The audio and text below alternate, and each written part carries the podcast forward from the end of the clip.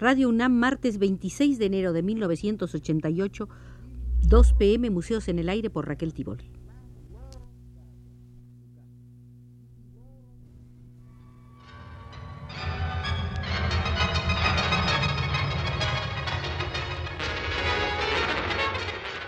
Radio UNAM presenta Museos en el Aire. Un programa a cargo de Raquel Tibol, quien queda con ustedes. Venimos realizando una serie de visitas a la UNESCO. Las dos primeras las hemos dedicado al Decenio Mundial para el Desarrollo de la Cultura proclamado por la UNESCO y las Naciones Unidas y que se inicia o se ha iniciado ya el primero de enero de este año 1988 y concluirá el 31 de diciembre de 1997. La visita de hoy estará dedicada a un tema muy diferente, a la presentación que hizo el doctor Miguel León Portilla como representante de México ante la UNESCO.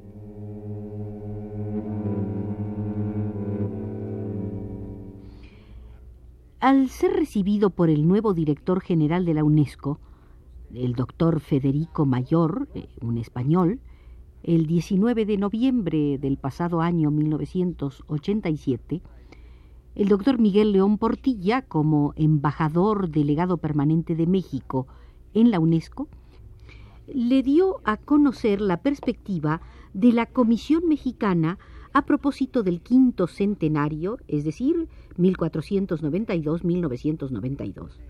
El director general de la UNESCO manifestó su plena coincidencia con el punto de vista de la Comisión Mexicana.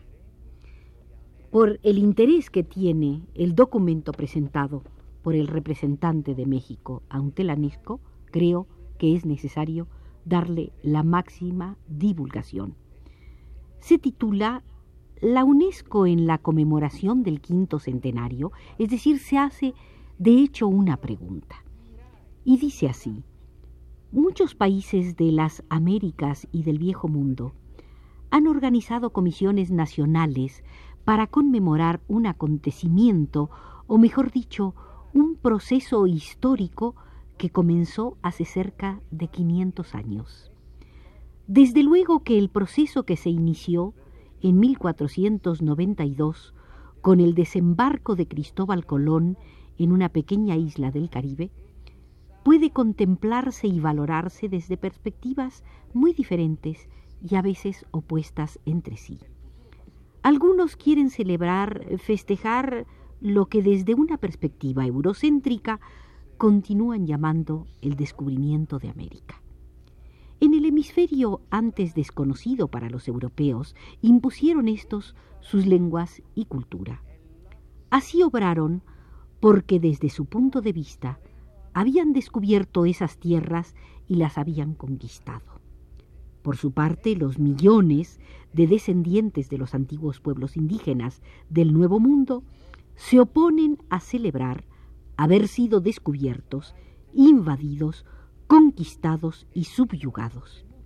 En todo caso, piensan ellos, los verdaderos descubridores de ese hemisferio, cuando estaba aún despoblado, fueron sus antepasados que penetraron en él hace más de treinta mil años abrir la mira para tomar en cuenta a las antiguas culturas indígenas y a cerca de 40 millones de actuales descendientes de los antiguos pobladores nativos del llamado hemisferio occidental, así como a muchos millones más de hombres y mujeres mestizos, lleva a adoptar una perspectiva distinta. Se ha formado así en México la que ostenta el nombre de Comisión Conmemorativa no de celebración, del encuentro de dos mundos, es decir, del antiguo, Europa, Asia y África, y el nuevo, que es América. Tal perspectiva, la del encuentro, vocablo que significa choque, confrontación, combate y también acercamiento, ha sido asumida asimismo por todos los países afiliados a la Organización de Estados Americanos. Asumir esta perspectiva es reconocer lo insoslayable, la presencia tanto en 1492 como hoy de pueblos y culturas indígenas en el Nuevo Mundo.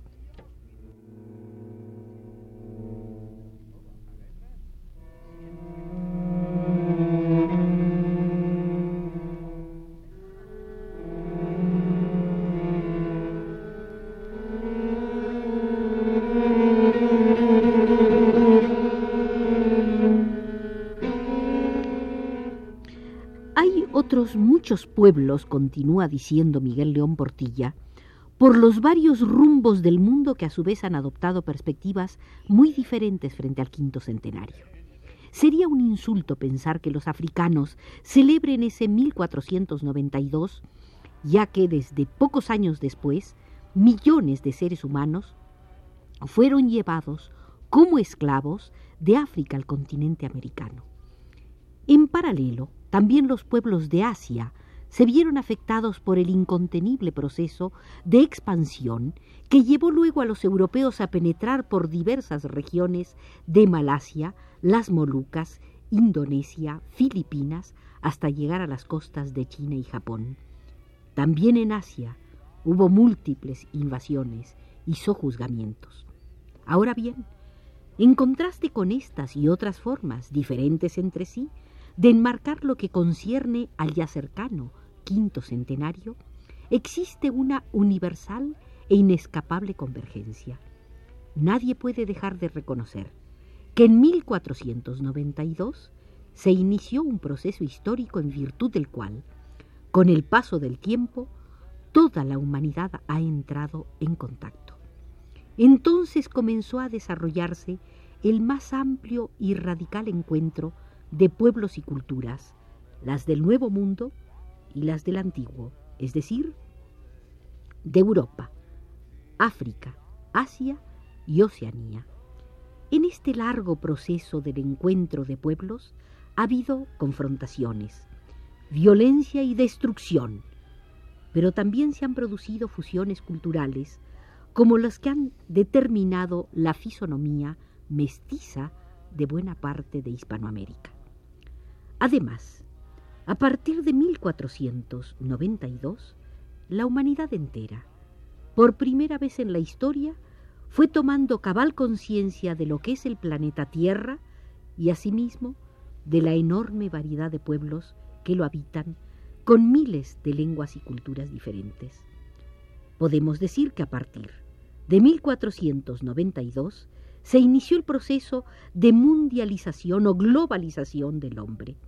Sin embargo, durante más de cuatro siglos, aunque siguieron produciéndose múltiples alianzas de naciones, ningún intento hubo de convertir en realidad, en plan de derecho internacional, lo implicado por tal proceso de globalización de todos los pueblos del mundo.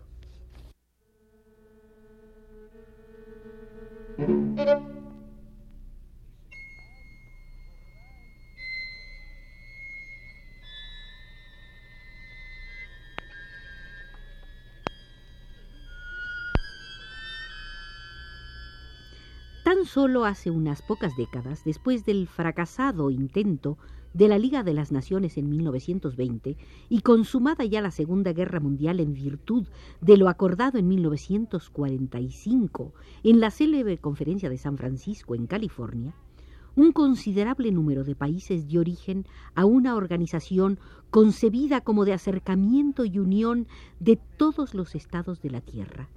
Dicha institución, como es obvio, es la ONU, Organización de las Naciones Unidas. Con el paso de los años se han ido adhiriendo a la ONU casi todas las naciones, y lo mismo ha ocurrido con los que pueden considerarse como organismos especializados del sistema de la ONU, entre ellos los que se relacionan con la agricultura y la alimentación, es decir, la FAO, y con la problemática de la salud, es decir, la OMS. Institución tal vez la más ambiciosa, por sus objetivos y aspiraciones ha sido, en este contexto, la UNESCO, Organización de las Naciones Unidas para la Educación, la Ciencia y la Cultura.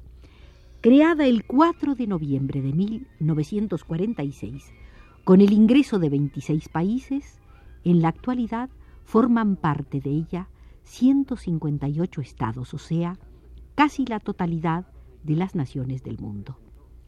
En la ONU y asimismo en la UNESCO conviven y laboran juntos representantes de las naciones que hace siglos, en algunos casos hasta hace poco, invadieron y sojuzgaron a innumerables pueblos de América, Asia, África y Oceanía, y delegados embajadores procedentes de los países donde hundió sus raíces el colonialismo y se violaron los derechos humanos sin formas equitativas de comunicación e intercambio.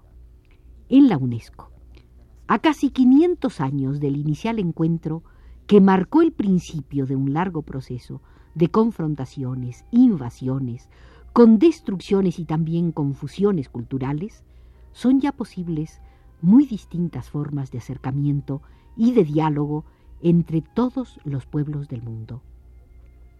El propósito de la organización es atender, en un plano multinacional y universal, de igualdad entre todos los estados, grandes o pequeños, precisamente a aquello que más requieren los pueblos del orbe, educación, ciencia y cultura, de cara a los ideales de paz universal, respeto a los derechos humanos, libre determinación así como a la posibilidad de un orden mundial en el que sean libres la comunicación, la información y la difusión de las ideas.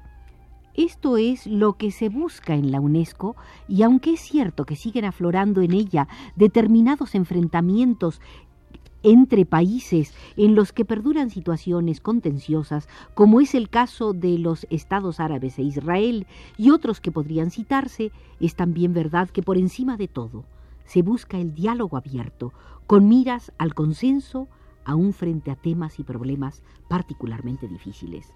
A la luz de todo esto, cabe preguntarse si tiene o no sentido que la UNESCO tome parte en la conmemoración del tan mencionado quinto centenario, 1492-1992. Desde luego no es pensable que la UNESCO participe en plan de celebración. El proceso que en 1492 se inició trajo consigo invasiones y conquistas. Jamás deberán celebrarse las agresiones y sojuzgamientos con la consiguiente desaparición de pueblos y culturas. Perspectiva muy diferente es la que no solo parece conveniente, sino necesaria si se piensa en lo que es la UNESCO. Si esta organización tiene como objetivo abarcar en un plano multinacional y universal cuanto se refiere a educación, ciencia y cultura, podrá cerrarse a la posibilidad que el dicho quinto centenario le ofrece de abrirse a nuevas formas de reflexión, análisis y valoración sobre lo que ha significado el proceso de mundialización o globalización en las interrelaciones de los diversos pueblos? No tendrá sentido propiciar investigaciones dirigidas a valorar distintos géneros de encuentros precisamente desde las varias perspectivas de los pueblos que han participado en ellos, los poderosos y los débiles, vencedores y vencidos? Y de modo muy particular, si se reconoce que la UNESCO es el gran foro donde son escuchadas las voces de todos los pueblos del mundo, no será pertinente a 500 años del inicio del encuentro globalizador, hacer examen de conciencia acerca del pasado, presente y futuro de esta organización, la temática conmemorativa de la UNESCO y el quinto centenario puede abarcar asimismo puntos específicos relacionados con aquello que es su interés particular. Así, en relación con los derechos humanos y de los pueblos, cabe pensar en las valorizaciones de lo expresado y realizado por algunos prominentes precursores en la defensa de los mismos en diversos lugares del mundo.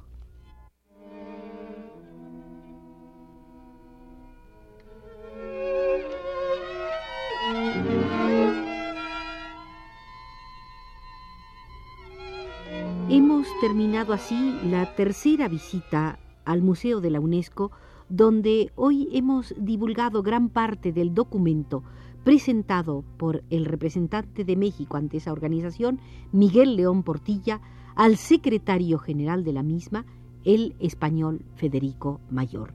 Nos condujo desde los controles Arturo Garro.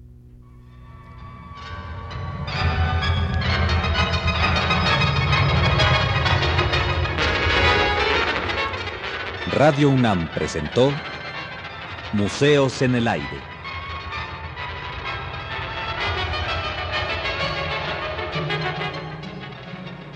Un programa de Raquel Tibol.